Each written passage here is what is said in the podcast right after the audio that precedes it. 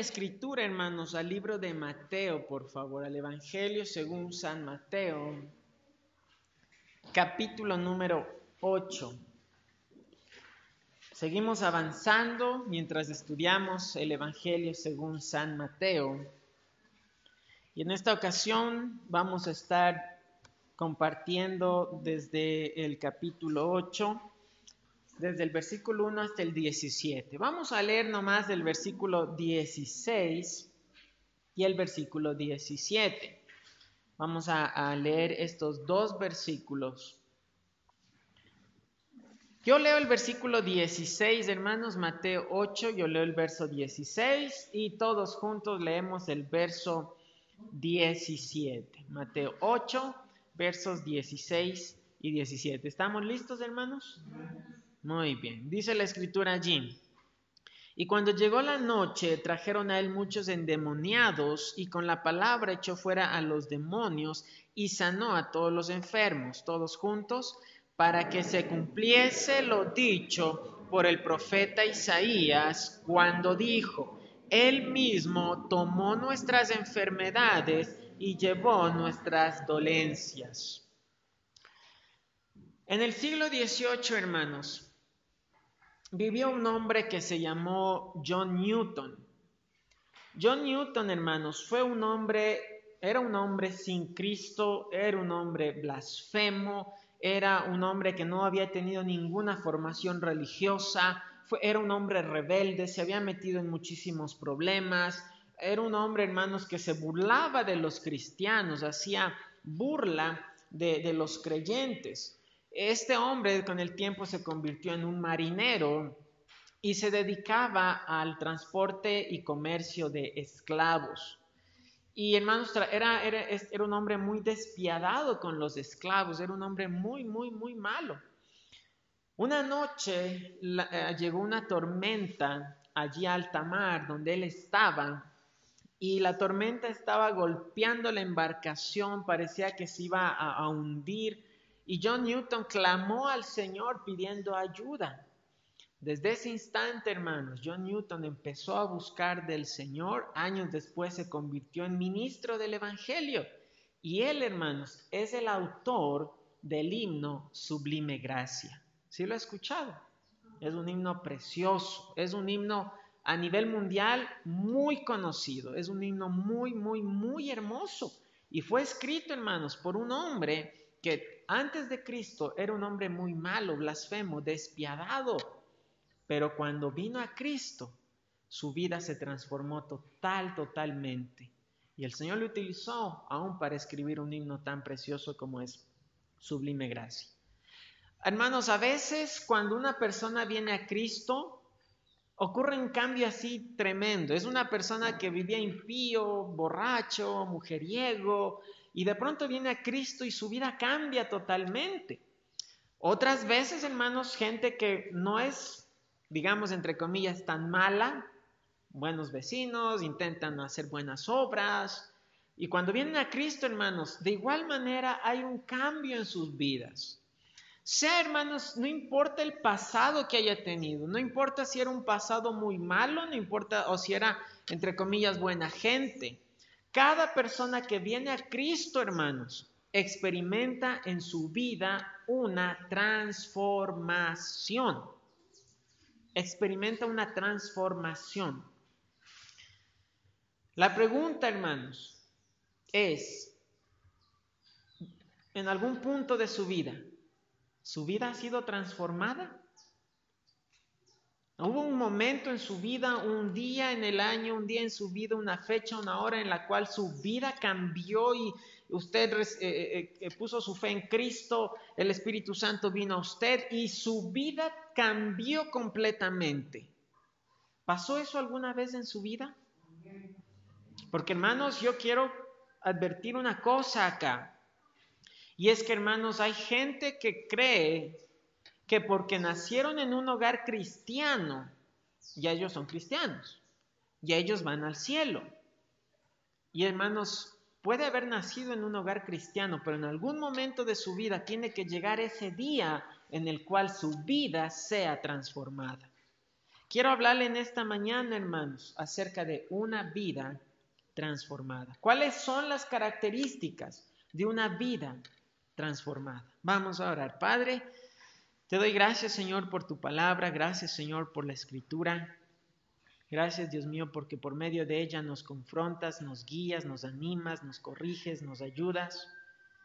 Y ahora, Padre, yo quiero rogar tu ayuda. Dios mío, yo soy un inútil pecador que yo nada puedo hacer, Dios mío. Por favor, perdona mis pecados y quítame a mí de en medio. Y que seas tú mismo a través de tu palabra hablando a nuestros corazones, Señor. Te pido, Padre Celestial, que seas tú ayudándonos en esta mañana, edificando a tu pueblo, Señor, pero sobre todo engrandeciendo tu precioso nombre. Te damos gracias, mi Dios, en el nombre de Jesús. Amén. Una vida transformada. En el pasaje que vamos a estar tratando, hermanos, desde el versículo 1 hasta el versículo 17, vamos a ver al menos tres características de una vida transformada. Una vida transformada, hermanos, número uno, es una vida nueva, ¿verdad? De modo que si alguno está en Cristo, nueva criatura es, es una vida nueva. Número dos, es una vida de fe. Y número tres, una vida transformada es una vida bendecida. Pero hermanos, esa, toda esa parte es bonito y nos gusta. Pero hermano, quiero que usted pueda notar todo lo que implica una vida transformada. Vamos a leer el versículo 1. Versículo 1. Cuando descendió Jesús del monte, recuerde que Jesús acaba de predicar el sermón del monte, terminó en el capítulo 7 y ahora está bajando del monte. Cuando descendió Jesús del monte, le seguía mucha gente y he aquí vino un leproso y se postró ante él diciendo, Señor, si quieres, puedes limpiarme. Jesús extendió la mano y le tocó diciendo, quiero, sé limpio. Y al instante su lepra desapareció. Entonces Jesús le dijo, mira, no lo digas a nadie, sino ve, muéstrate al sacerdote y presenta la ofrenda que ordenó Moisés para testimonio a ellos. Vemos, hermanos, aquí una escena impactante. Este, este, este milagro, hermanos, es algo impactante en el ministerio del Señor Jesús. Y vamos a ver las razones por qué. Vemos, hermanos, que había una gran multitud, después que Cristo predique el sermón del monte, una gran multitud está acompañándole. Y en medio de la multitud, hermanos, de pronto viene un leproso, un leproso. Yo, hermanos, en, aquí en nuestro país, en nuestro medio, personalmente nunca he visto un leproso, no, he conocido a una persona con lepra de primera mano. He visto por fotos, he visto por videos, sí, pero nunca he visto una persona con lepra de forma personal. Pero la lepra, hermanos, o que se conoce, o su nombre es la enfermedad de Hansen, es una enfermedad muy, muy terrible, es una enfermedad muy dura. Es una enfermedad que es provocada por una bacteria, es por una bacteria. ¿Y cuando se contagia una persona de lepra? Cuando está en contacto directo con otra persona contagiada con lepra. Cuando tiene contacto directo con una persona de lepra hay la posibilidad de que se contagie. El, el riesgo de esta enfermedad, hermanos, es que tarda de nueve meses hasta 20 años en presentar síntomas. Uno puede contagiarse de lepra y durante 20 años no tener ni un síntoma y 20 años después empezar a generar la enfermedad. Y es una enfermedad tan terrible, hermanos, porque causa debilidad, entumecimiento. Eh, una persona con lepra puede cortarse y no siente, puede quemarse y no siente. Y en los casos más extremos, hermanos, los miembros empiezan a caerse. Los dedos de pronto se caen y la gente se desfigura por la hinchazón que puede provocar la lepra. La lepra, hermanos, recién la cura empezó a desarrollarse en 1940. Ahora, tome en cuenta, hermanos, recién la cura se la empezó a desarrollar o se la desarrolló en 1940. O sea, hermanos, una persona con lepra en el tiempo del Señor Jesús básicamente no tenía esperanza. El que se contagió de lepra murió con lepra. No había otra forma de sanarse, no había un, medicamento, no en ese tiempo, ¿verdad? No había antibióticos ni nada para la lepra. Era una situación muy, muy, muy dura. Pero hermanos, sobre todo en el judaísmo, por la ley de Dios, una persona con lepra tenía que ser básicamente expulsada de la ciudad, expulsada del campamento, expulsada del pueblo. Y un leproso tenía que vivir solo en el campo, sin contacto, en una cueva. A veces la familia lo alimentaba, pero tenían que ir, dejar la comida en un lugar e irse. Y después el leproso venía y recogía la comida para poder comer. El leproso tenía que abandonar todo, hermanos. Perdía su trabajo, perdía su familia, perdía su vida básicamente. Y tenía que empezar a caminar en el campo solo, vagando por ahí. El, ser, el tener la, lepra, hermanos, en ese tiempo era una condición muy, muy dura. Una condición muy, muy, muy difícil. El, leproso, hermanos, tenía que andar eh, cada vez que alguien andaba por el campo y se acercaba donde él estaba y él tenía que empezar a gritar, inmundo, inmundo. Y la gente sabía, hay un leproso, no, no vamos a acercarnos demasiado, vamos a alejarnos de, de, esta persona con lepra. Y la gente huía básicamente de un leproso. Un leproso, hermanos, pasaba el resto de su vida solo y en el mejor de los casos con otros leprosos que habían también sido expulsados y se juntaban entre ellos. Si usted recuerda allí en, el Antiguo Testamento, eh, eh, cuando la ciudad estaba sitiada y no podían salir porque el ejército enemigo los estaba eh, invadiendo, dice la, Biblia que fuera de la ciudad, a la puerta, estaban cuatro leprosos, cuatro leprosos. Este, ellos se juntaban entre ellos eran la única compañía que podía tener un leproso. Otros leprosos. Eh, eh, un, leproso, hermanos, no podía participar del templo, de las ofrendas. Ceremonialmente era una persona inmunda. Ahora, tome en cuenta que esta persona viene ahora delante del Señor Jesucristo. Hermanos, y, había una gran multitud que descendió con Cristo. El verso 1 dice que cuando Jesús descendió le seguía mucha gente. Tome en cuenta cuál habrá sido la reacción de toda esa gente cuando de pronto viene un leproso en medio de la multitud. Yo me imagino, hermanos, toda la gente debió haberse hecho a un lado, debió haberse alejado, porque cuando alguien tocaba a un leproso, esa persona también quedaba inmunda ceremonialmente y tenía que hacer el ritual de purificación ante la ley. Entonces nadie quería contaminarse con un leproso. Yo imagino este hombre viene a postrarse ante los pies de Cristo y de pronto toda la gente se admira, se asusta y dan un salto para atrás y queda un círculo donde está solamente Cristo y el leproso postrado delante de él. Y viene este leproso, hermanos, y, le dice en el versículo 2, Señor, si quieres, puedes limpiarme. Qué tremendo, hermanos, la fe y la oración de este leproso. Dice, puedes limpiarme. Él no está dudando, pero le dice, si quieres, si quieres. Aquí un paréntesis, hermanos. Y este es el tipo de oración que Cristo nos enseñó. Hágase tu voluntad. El mismo Señor Jesucristo cuando estaba orando en el Getsemaní le dijo, Padre, si es posible, pase de mí esta copa, pero no se haga como yo quiero, sino lo que tú quieres. Y es lo que está diciendo este leproso. Señor, puedes limpiarme si esta es tu voluntad. Si tú quieres, Dios, si tú quieres, Señor, puedes limpiarme. Y algo aún más asombroso, hermanos. Y el mismo hecho de que un leproso venga en medio de la multitud a postrarse delante del Señor fue algo asombroso, pero algo todavía más asombroso. Versículo 3. Jesús extendió la mano. ¿Y qué dice, hermanos? Le tocó. Hermanos, recuerde que en el capítulo 5, 6 y 7 del Sermón del Monte el Señor constantemente está dándole duro a los religiosos fariseos y escribas. Para un fariseo y un escriba, impensable estar cerca de un leproso, mucho menos tocarle. Y viene Cristo, hermanos, ante ese hombre lleno, eh, deforme quizás, con llagas, y viene el Señor y le toca a este hombre.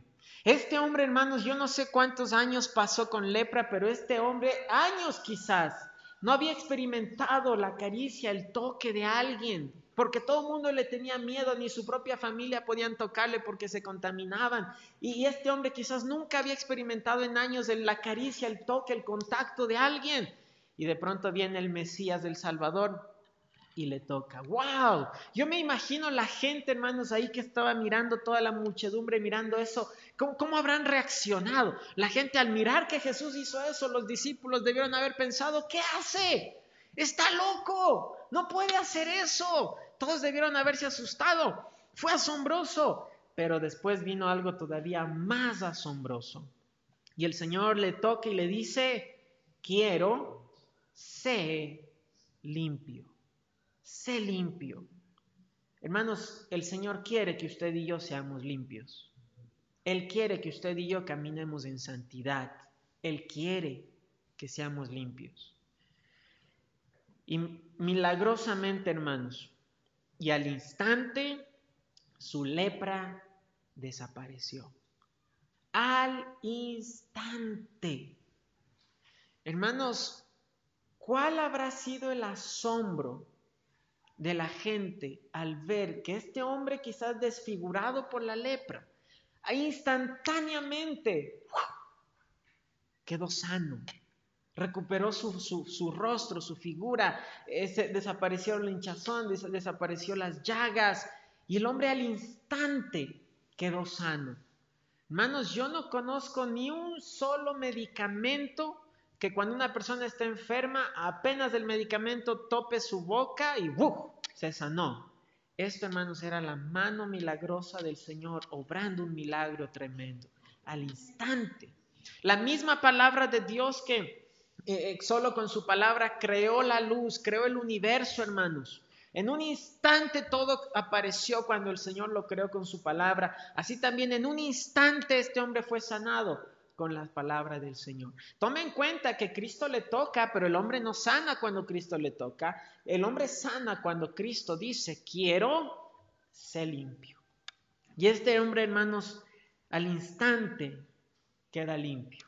Ahora, hermanos, nosotros nuevamente no entendemos a cabalidad lo que acaba de pasar porque no, estamos en la época y no conocemos un leproso. Imagínense la alegría que habrá sido para este hombre, hermanos, ser sano de una enfermedad tan terrible como la lepra. En nuestro país, hermanos, y como le dije yo, nunca he visto un leproso en nuestro, en nuestra, en nuestro medio. Pero la lepra, hermanos, en otros países sigue siendo una enfermedad pandémica, sigue siendo una enfermedad que está en África, en Asia, es una enfermedad que está constante en la comunidad.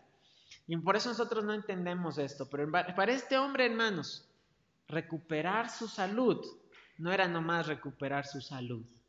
Cristo, hermanos, le estaba devolviendo a este hombre la vida. Ahora este hombre ya podía regresar a ver a su familia, este hombre ya podía regresar al, pueblo, este hombre ya podía regresar a su trabajo, este hombre ya podía ir a abrazar a su esposa, a sus hijos, ya podía regresar a conversar con sus amigos. Había pasado años solo por el campo vagando y ahora este hombre viene nuevamente y puede, yo me imagino hermano, este hombre entra a su casa, regresa a su familia y todo el mundo le ve y se asombra pueden abrazar nuevamente a este hombre. Hermanos, qué triste para gente de Venezuela, por ejemplo, gente que ha tenido que salir de su país a países extranjeros a ver qué encuentran. Hermanos, póngase en ese lugar, gente que pasa lejos de su hogar, lejos de su familia, años después regresar. Qué gozo, qué alegría poder ver nuevamente a la familia, hermanos. El Señor le estaba devolviendo a este hombre la vida. Ya no tenía que andar por el campo, ya no, ya, no era, ya no tenía que andar gritando inmundo, ya no tenía que andar escondiéndose en las cuevas. Ahora podía regresar a ver a su esposa, a sus hijos, a sus amigos. El Señor le estaba, le devolvió la vida. El Señor le dio una vida nueva a este hombre. Salud nueva, vida nueva. Pero como le dije, la, una vida nueva, hermanos, que es el primer punto, una vida nueva, conlleva algo más. Verso 4. Entonces Jesús le dijo, mira, no lo digas a nadie, sino ve, muéstrate al sacerdote y presenta la ofrenda que ordenó Moisés para testimonio a ellos. Hermanos, si usted y yo estuviéramos en ese caso, nos sanamos, ya puedo regresar a la ciudad, ya puedo regresar a ver a mi familia. Lo primero que haríamos es querer ir corriendo a ver a nuestra familia, darles la buena noticia y abrazarles. Y el Señor le dice, espérate, espérate, tienes salud nueva, una vida nueva. No lo digas a nadie. Primero, ve y muéstrate al sacerdote y presenta la ofrenda que ordenó Moisés. La ley, hermanos, determinaba que para una persona que se sanaba de la lepra, la ley daba, la escritura daba un ritual, una ley, un procedimiento para que entonces esta persona sí pueda regresar a la sociedad. Lo que el Señor le está diciendo, hermanos, a este hombre es, tienes una vida nueva, ahora obedece lo que da la ley. Hermanos, y punto número uno, una vida nueva es una vida de obediencia. Nadie puede decir yo soy salvo y yo y yo y, mi vida ha sido nueva y yo soy nueva criatura y mi vida ha sido transformada, pero camina en desobediencia a la palabra de Dios. ¿Y cuánta gente, hermanos, vive así? Hermanos, si, una persona no vive en obediencia a la palabra de Dios, muy probablemente esa no es una nueva criatura, no es una vida transformada, no es salvo. La, la mayor característica de una vida transformada es una vida de obediencia. Una vida de obediencia a la palabra de Dios, una vida de obediencia a la ley de Dios, una vida de obediencia a la enseñanza de Cristo. Esa es una vida transformada. La Biblia dice en Efesios capítulo 2 que antes éramos hijos de ira e hijos de desobediencia. Eso éramos sin Cristo. Pero cuando Cristo viene a nuestras vidas, hermanos, tiene que haber una característica en la vida de esa persona y es la obediencia. Hermanos, hoy en día el Evangelio es tan suavito, el Evangelio es tan bonito en algunas iglesias, que la gente va a la iglesia ahí a sentirse bonito, a cantar, a llorar, a, danzar, qué bonito, pero sale de la iglesia y vive como le da la regalada gana, sin prestar atención a ninguna de los mandatos del Señor. ¿Es una vida nueva? ¿Es una vida transformada? ¿Es una vida salva? Yo lo dudo. Hermanos, en la Biblia la lepra simboliza el pecado. En la, en la Biblia cada vez, hermanos, la, la lepra simboliza pecado. Hermanos, usted y yo, por la sangre de Cristo, por el poder de Cristo, hemos sido limpios de esa lepra del pecado, de la condenación que teníamos por causa del pecado, y el Señor nos ha dado una vida nueva. Amén. Espero que así sea. Esa vida tiene que ser caracterizada por la obediencia. Qué bueno que usted está en la iglesia el día domingo, eso es obediencia. Pero le animo hacer un análisis en su vida. Cuando nadie le ve, cuando la iglesia no le ve, cuando el pastor no le ve, cuando los hermanos no le ven, ¿qué tanto usted obedece la palabra de Dios? ¿Qué tanto usted está comprometido, comprometida con obedecer la escritura? Yo recuerdo, hermanos, y para la gloria del Señor siempre lo he dicho, lo que yo menos quería, a mí me gustaba antes de conocer de Cristo, más me gustaba el cristianismo, familia cristiana, amigos cristianos, me gustaba, a mí me gustaba. Pero eso de ir a la iglesia todos los domingos, a mí no me gustaba. Y decía, por eso yo no voy, porque yo a mí no me gusta ir el domingo a la iglesia. Eso pensaba yo sin Cristo, hermanos. Cuando Cristo me alcanzó, me mostró que lo primero que yo tenía que obedecer era ir a la iglesia, era congregarme fielmente. Y tenemos que obedecer. ¿Cómo está mi hermano, mi hermana, su obediencia? Usted no tiene que este, querer impresionarle al pastor y a los hermanos del domingo en la iglesia de lo obediente que usted es. Usted demuestra su obediencia, su obediencia delante del Señor cada día de la semana. ¿Cómo está su obediencia? ¿Está su vida viviendo de acuerdo a estos principios? Cristo le dice a este hombre sanado de la lepra, este hombre que recobró su vida, este hombre que tuvo una vida nueva, una nueva oportunidad, le dice, ni siquiera vayas a contarle a nadie, lo primero que quiero que hagas es ir y obedecer lo que dice la ley de Moisés. Anda y obedece. Anda a Jerusalén, preséntate a uno de los sacerdotes, sigue las instrucciones, sigue el ritual de la purificación. Primero obedece la palabra de Dios. Hermanos, qué triste, mucha gente dice ser cristiana, pero ni siquiera leen la palabra de Dios. Menos la van a obedecer, si no la conocen, no la saben. Primera característica de una vida transformada, una vida transformada es una vida nueva, pero una vida nueva es una vida de obediencia. ¿Cómo vivíamos antes, hermanos, sin Cristo? Criticando a los cristianitos, murmurando de los hermanitos, eh, en, haciendo cosas indebidas, dando lugar a, la carne, dando ahí a las pachangas. Vivíamos, hermanos, en desobediencia total, sin leer, la escritura, sin oración. Vivíamos en desobediencia total. Qué triste que algunas personas dicen ser cristianas, pero siguen viviendo de esa manera. Hermanos, una vida nueva es una vida de obediencia. Número dos, una vida transformada es una vida de fe. Pero ¿qué incluye, qué implica una vida de fe? Mira el versículo 5.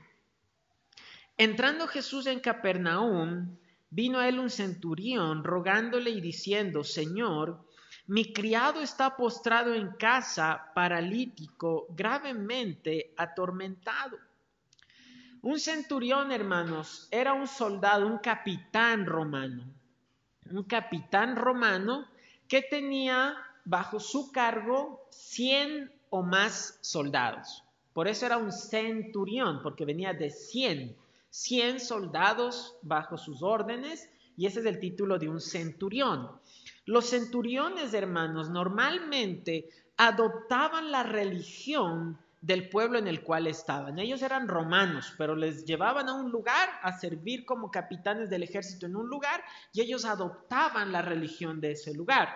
Este hombre está sirviendo ahí en Capernaum y conocía la ley de Dios, conocía la palabra de Dios. Y este hombre tenía un, un siervo que no sabemos cuánto tiempo estaba postrado en casa estaba paralítico, pero mire la característica de este hombre, estaba gravemente atormentado. La enfermedad de este criado era tan intensa que este criado, que este hombre, que este señor, que este muchacho estaba atormentado. Ya era un, un dolor insoportable, estaba atormentado.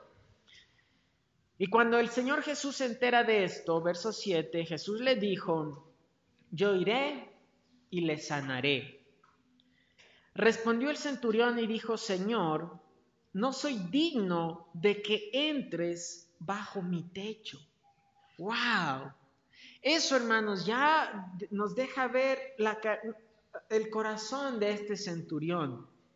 Él era un centurión, hermanos, él era un capitán. Tenía bajo sus órdenes 100 soldados, era un hombre de importancia. Y él mismo reconoce y dice, Señor, Señor, yo no soy digno de que tú entres en mi casa. Yo no tengo el privilegio de que tú vengas bajo mi techo. Nos deja ver la humildad de este centurión. Pero no nomás era eso, y la última parte del verso 8, este centurión dice, solamente di la palabra y mi criado sanará. Porque también yo soy hombre bajo autoridad y tengo bajo mis órdenes soldados y digo a este ve y va y al otro ven y viene y a mi siervo hace esto y lo hace. Al oírlo Jesús se maravilló y dijo a los que le seguían, de cierto os digo que ni aún en Israel, ni aún en el pueblo de Dios, he hallado tanta fe. El Señor elogia la fe de este centurión. Pero el Señor, el centurión no estaba diciendo, Señor, yo creo, yo confío, yo tengo fe. Lo que el centurión está diciendo, Señor, no soy digno de que entres bajo mi techo, solamente di la palabra. Y él dice, porque yo sé lo que es tener autoridad. Él dice, yo soy hombre que, eh, eh, eh, bajo autoridad y tengo bajo mis órdenes soldados. Y le digo a este, ve y va. Y le digo a mi siervo, haz y lo hace. Lo que este hombre está diciendo es, Señor, si yo siendo humano, yo que no soy digno, yo que soy pecador, tengo autoridad. Yo siendo imperfecto, tengo autoridad para mandarle a un soldado y inmediatamente obedece. Tengo autoridad para darle una orden a mi criado e inmediatamente obedece. Si yo siendo imperfecto y pecador tengo autoridad, le está diciendo, Señor, tu autoridad es mayor, solamente di la palabra y mi siervo sanará. Señor, tú tienes tanto poder y tanta autoridad que con tu palabra ni siquiera tienes que ver al siervo, con tu palabra es suficiente y él va a sanar.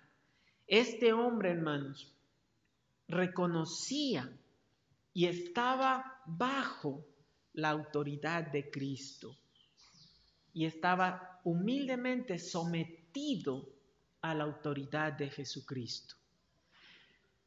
Número dos, una vida de fe, porque el Señor elogia la fe de este hombre, pero una vida de fe es una vida de sumisión.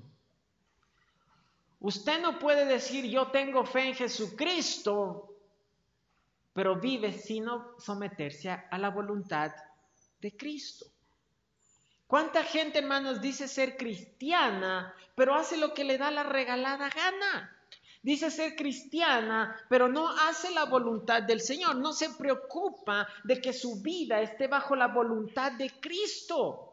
¿Cuántos jóvenes están viviendo sin someterse a la voluntad de Cristo, sin preocuparse de que sus vidas estén de acuerdo a la autoridad de Cristo? Este hombre, hermanos, este centurión, con ser una persona de autoridad, estaba sometiéndose y reconociendo que era indigno y que la autoridad de Cristo era mucho mejor, que la autoridad de Cristo era suprema. La pregunta es, ¿su vida está rendida a la autoridad de Cristo? Cristo dice y usted, usted obedece. Cristo quiere algo para su vida y usted se somete. ¿O usted simplemente quiere hacer lo que usted quiere? Usted quiere hacer lo que a usted bien le parece. Usted quiere hacer lo que usted siente. Yo no creo que uno tiene que ir a la iglesia cada domingo. Uno tiene que ir a la iglesia cuando le nace. Me dijo una vez un hombre. Mano, eso, eso, eh, jamás va a ser así. Nosotros debemos reconocer la autoridad de Cristo y someternos a la autoridad de Cristo.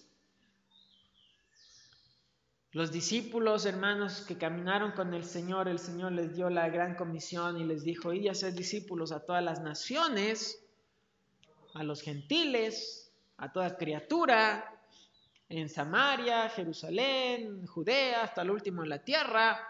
Pero ellos dijeron, nosotros mejor nos vamos a quedar nomás aquí en Jerusalén. No vamos a ir a todas las naciones. Aquí en Jerusalén estamos bien bonito. Y el Señor tuvo que mandar persecución para dispersar a la iglesia a todas las naciones. Hermanos, a veces nosotros estamos así también. Creemos, hermanos, que nosotros tenemos más autoridad. Yo decido qué hacer con mi vida. Nadie tiene a mí que decirme. Los jóvenes no quieren que se les diga nada, ellos quieren, ellos saben todo y uno no puede decirles nada porque ellos quieren hacer lo que ellos quieren. Hermanos, el pastor dice algo y los hermanos se enojan. Hermano, e, e, es la autoridad de Cristo, es la autoridad de Dios. Una vida de fe, una vida transformada es una vida de fe, pero una vida de fe se refleja en una vida de sumisión.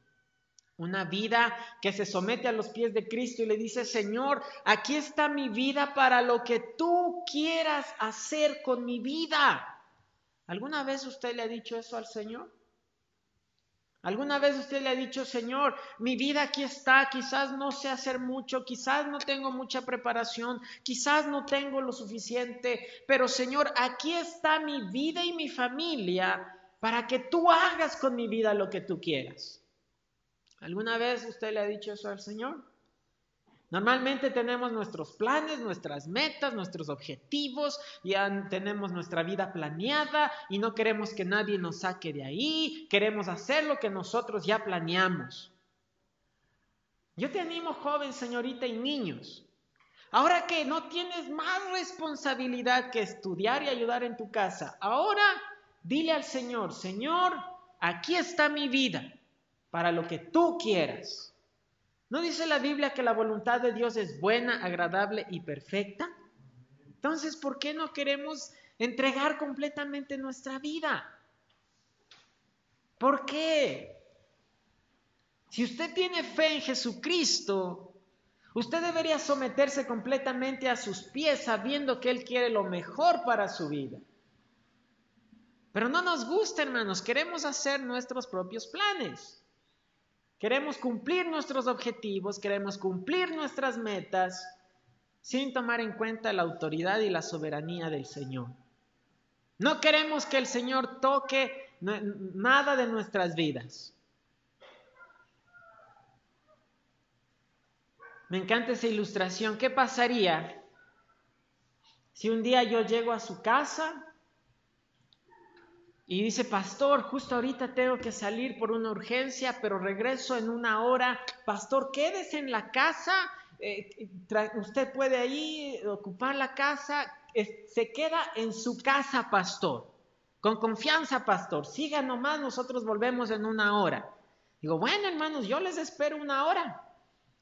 Después de la hora, usted regresa y me encuentra que estoy buscando en los cajones, buscando entre la ropa, levantando el colchón, abriendo todos los anaqueles y por ahí me encuentro que ha tenido por ahí sus cartas, ha tenido unos ahorros, encuentro la planilla de su deuda, ahí están todos los pagos que tiene que hacer y me entero de todito y saco toditas sus cosas personales. Y usted se va a enojar. Pastor, ¿usted por qué hizo eso? Usted no esas son cosas personales, pastor, esas son cosas de nuestra familia. Yo le voy a decir, bueno, hermano, usted me dijo que me quedo como en mi casa. Yo en mi casa abro los cajones que quiero y rebusco lo que yo quiero. No me, pero no quería decir eso. Usted tenía que quedarse sentado en la sala o sentado en, en el comedor. Y hermanos, muchas veces vivimos así. Le ponemos a Cristo y le decimos, bueno Señor, tú ya tienes autoridad en esta área de mi vida, hasta aquí, hasta aquí nomás, de aquí ya no puedes pasar. Hasta aquícito nomás. El resto ya es cosas mías, cosas personales, cosas que no te interesan, Señor. Cosas que no te incumben. No te puedes meter en esta área de mi vida. Así vivimos muchas veces como cristianos. Hermanos, Cristo debe tener la autoridad en cada área de nuestras vidas. A veces tenemos áreas y puertas con llave, seguro, candado y atrancada la puerta y atrás un perro rabioso para que nadie abra y nadie se mete en esa área de nuestras vidas. Que nadie toque esto. Hermanos, cada área de nuestras vidas debe estar descubierta y decirle, Señor, vas a encontrar cosas malas, te pido que me ayudes, aquí está toda mi vida. Aquí está. Si usted tiene fe en Cristo, si su vida es transformada, si usted camina por fe, usted debe estar sometido al Señor en cada área de su vida. Ahí la cosa cambia, hermanos. Ahí el cristianismo ya no es tan bonito como yo pensaba. Es más bonito danzar, bailar y llorar y qué bonita la música, eso es bonito. Pero entregarle cada área de mi vida a Cristo para que Él haga su autoridad y lo que Él quiere, ay, ya no me gusta. Ay, ya no es tan divertido. Eso ya requiere compromiso y esfuerzo. Debemos, hermanos, si es una vida transformada y una vida de fe, es una vida de sumisión total. Al oírlo Jesús, verso 10, se maravilló y dijo a los que le seguían, de cierto os digo que ni aún en Israel he hallado tanta fe. Y os digo que vendrán muchos del oriente y del occidente y se sentarán con Abraham, Isaac y Jacob en el reino de los cielos, mas los hijos del reino serán echados en las tinieblas de afuera, allí será el lloro y el crujir de dientes. Entonces Jesús dijo al centurión, ve y como creíste te sea hecho y su criado fue sanado en aquella misma hora. Así como el leproso fue sanado de forma instantánea, así también este criado fue sano de forma instantánea. Pero el Señor elogia la fe de, de estos hombres. ¿Cuál es la fe, hermanos, de este hombre que era un hombre sumiso? Mire cuál es el tipo de fe, la recompensa que alcanza este tipo de fe en sumisión. Verso 11. Yo os digo que vendrán muchos del oriente y del occidente y se sentarán con Abraham e Isaac y Jacob en el reino de los cielos. ¡Wow, hermanos! Imagínense conocer al Padre de la fe, a Isaac y a Jacob, a los patriarcas y estar ahí sentados en el reino de los cielos, en las bodas del Cordero, ahí con ellos, hermanos. A todo aquel que tiene una fe genuina y una fe genuina es una vida en sumisión. ¿Sí le ha entregado al Señor cada área de su vida? ¿Es el Señor dueño aún de lo más íntimo de su vida? Eso es una vida transformada. Una vida, una persona que me dice que, es cristiano, que se ha rendido a los pies de Cristo, pero hace lo que quiere, yo dudo que sea una vida transformada. Número uno, una vida eh, nueva, es una vida de obediencia. Número dos, una vida de fe, es una vida de sumisión. Número tres, verso 14. Vino Jesús a casa de Pedro y vio a la suegra de éste postrada en cama con fiebre. Un paréntesis acá. La religión tradicional dice que los sacerdotes y el Papa deben ser solteros porque ellos dicen Pedro era soltero. Ahora, Pedro tenía suegra. Es medio difícil tener suegra sin estar casado, sin tener esposa. Pablo dice más adelante, dice, ¿acaso no tenemos derecho por llevar a una hermana por mujer como también tienen los apóstoles y los hermanos del Señor? Y Cefas, y Cefas es Pedro. Pedro estaba casado, Pedro tenía esposa, Pedro tenía suegra, para mala suerte, nada, mentira. Pedro, hermano, estaba casado, tenía esposa. Este, nomás como un paréntesis para que usted algún momento se encuentre y que diga, este, le dicen, ah, pues que Pedro no tenía esposa. No, señor, sí tenía y tenía suegra también. Y en este caso, la suegra de Pedro estaba postrada en cama, estaba enfermo, enferma con fiebre. Y dice la Biblia, y tocó su mano y la fiebre le dejó.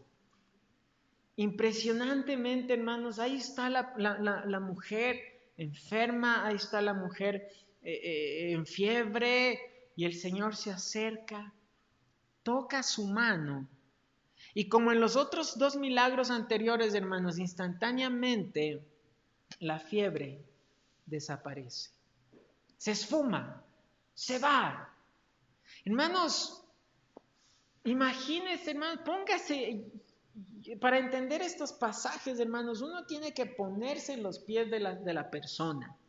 Imagínense cómo habrá sentido la, suegra de Pedro estando postrada con fiebre. Es muy feo tener fiebre y de pronto siente que el Señor toca su mano. Y en el momento que el Señor toca su mano, de pronto la fiebre desaparece y ella ¡fum! se sana. Qué tremendo, hermanos. Qué bendición ver la mano de Dios obrando en la vida de ella. Espero, mi hermano, mi hermana, que usted de alguna manera también haya experimentado un milagro de parte de Dios. Hermano, si usted no ha orado y ha visto sus oraciones contestadas milagrosamente, usted no sabe lo que es experimentar bendición de lo alto.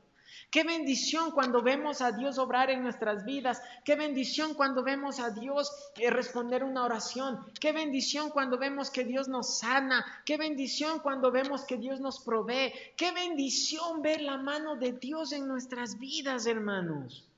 Esta mujer experimentó una tremenda bendición.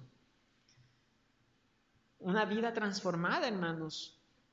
Una vida transformada es una vida de bendición, una vida bendecida. Pero mire lo que ella hizo, la segunda parte del verso 15. Cuando la fiebre le dejó y ella se levantó y les servía. Una vida bendecida, hermanos, es una vida de servicio. Déjeme decirle una cosa, mi hermano, mi hermana. Míreme aquí, por favor. Usted y yo, todos en esta habitación, todos, no puede haber ni una sola persona que diga yo no, pastor. Todos en esta habitación hemos visto la mano de Dios en nuestras vidas. Todos en esta habitación han recibido bendición de lo alto una y otra y otra vez. ¿Cuándo, pastor? Esta mañana usted abrió los ojos y se despertó. ¿Qué, qué más quiere? Esta mañana usted desayunó. ¿Qué más quiere? Todos hemos visto la bendición de Dios en nuestras vidas. ¿Qué deberíamos hacer entonces? Lo mismo que hizo esta mujer. Levantarse y empezar a servir al Señor. Si usted ha sido bendecido por la mano de Dios, usted y yo, por gratitud y por amor, deberíamos levantarnos y decir, Señor, estoy listo para servirte. Señor, no sé hacer mucho, no tengo preparación, me da nervios hablar, eh, me da temor salir a ganar almas, eh, no sé enseñar una clase de niños, Señor, no sé, me da cosas, me da nervios, pero igual quiero servirte porque tú has hecho mucho por mí. Y dice aquí, hermanos, que ella no nomás dice le servía al Señor, ella les servía. Una forma de servir al Señor es sirviendo a la iglesia, a los cristianos, a los creyentes, a los discípulos. Hermanos, la carne tiene la mala costumbre de decir, bueno, ya llegué, aquí estoy, para que me den y para que me sirvan. Manos, esa es la carne, todos quisiéramos eso. Manos, pero el ejemplo de aquí, de este, eh, eh, que vemos aquí y que hizo Cristo, es venir a servir. El Hijo del Hombre no vino para ser servido, sino para servir y dar su vida en rescate por muchos. Todos hermanos en esta mañana deberían decir, Señor, yo me has bendecido mucho, y quiero empezar a servirte. Hermanos, el sábado se limpia. Usted no tiene miedo a hablar en público o hablar con alguien, testificar, que de paso tiene que hacerlo, le dé nervios o no. Pero si le da cosas, al menos, hermanos, los sábados se limpia el templo. El sábado se limpia la iglesia. Pastor, yo me da cosas, todavía quiero aprender, pero por lo menos quiero empezar a limpiar la iglesia. Gloria al Señor, venga. Venga, hágalo. Hermanos, necesitamos aprender el ejemplo de Cristo y aprender a servir. Yo sé, hermanos, y yo me gozo cada vez que hemos tenido actividades, conferencias, eventos. Yo les conozco, hermanos, y están ahí, ¿verdad? Todos ahí quieren amontados en la cocina para servir. Gloria al Señor. Yo me deleito, yo me gozo. Yo me deleito en eso, hermanos. Pero siempre, siempre tendremos más y más razones para servir más y más al Señor. Hermanos, hemos visto la mano de Dios de una manera muy grande, una manera increíblemente grande. Deberíamos proponernos desgastar nuestras vidas sirviendo al Señor, sirviendo a, Cristo. Y hermanos, así usted va a, como a atesorar, ¿verdad? allí tesoro, donde ni el orín corrompe, ni la polilla corrompe, ni los ladrones pueden meterse. Usted va a ir acumulando tesoro en el cielo y un día lo va a disfrutar por toda la eternidad. Pero tiene que servir. ¿Cuándo mi hermano, mi hermana va a darle a su vida un sentido eterno? Tome hermano en cuenta que todos aquí nos desgastamos sirviendo a algo o a alguien. Todos. Todos. Usted tiene que salir a trabajar, tiene que trabajar en el campo, tiene que eh, trabajar para un jefe. Usted se está desgastando para conseguir cosas terrenales. Que el orín corrompe, que la polilla corrompe y que se le puede robar, se le puede caer. Mete la moneda al bolsillo, llega a la casa, el bolsillo con hueco, ya llega sin monedas. Se le cae, se le pierde. Pero usted ya se desgastó. ¿Por qué no se desgasta un poquito, aunque sea, para acumular tesoro en el cielo? Esta mujer vio la mano de Dios, vio la mano del Señor, sanándole, obrando un milagro en su vida, bendiciéndole, y ella se levantó. Hermanos, es bonito el domingo venir y sentarse, pero es hora de levantarse. La vida cristiana no es sentarse, la vida cristiana es levantarse. Con la ayuda del Señor, hermanos, de este año que viene, que tenemos planes, tenemos proyectos, tenemos metas. Y se va a poder salir adelante con la gracia de Dios, pero también con la colaboración suya. Necesitamos obreros, hermanos. La mies es mucha, los obreros son pocos. Número uno, una vida nueva es una vida de obediencia, una vida de fe, es una vida de sumisión. Número tres, una vida bendecida es una vida de servicio. Todas estas, hermanos, son características de una vida transformada, de una vida nueva. Yo le animo, si en su vida no hay estas características, no hay el interés al menos, analice muy seriamente su vida. Finalmente, hermanos, los versículos con los cuales iniciamos, versos 16 y 17.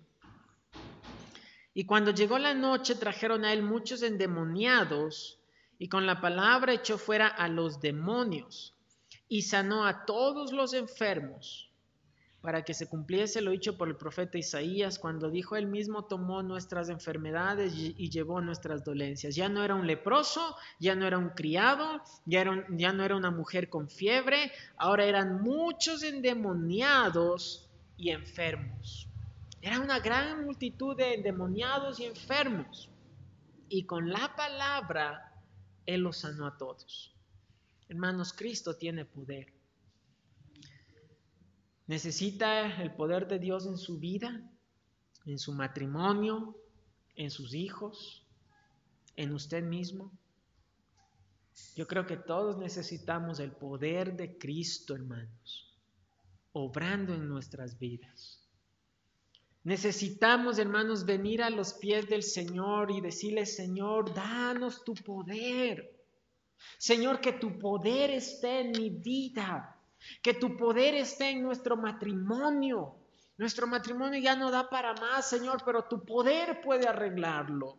Señor, nuestros hijos están mal, pero tu poder puede transformarlos. Señor, nuestra iglesia necesita tu poder, Señor. Danos ese poder por el cual con la palabra sanaste enfermos, eh, eh, eh, libraste a esos endemoniados. Señor, danos tu poder. Hermanos, era impresionante el poder de Dios en el libro de los Hechos. Cuando en una sola predicación tres mil personas fueron salvos y bautizados. En una sola predicación después cinco mil fueron añadidos a la iglesia. Hermanos, más que nunca Nuestras vidas y la iglesia de Cristo necesita el poder de Cristo. Hermanos, con la palabra Él sanó enfermos y a los endemoniados. Solo con la palabra. ¡Qué poder, hermanos!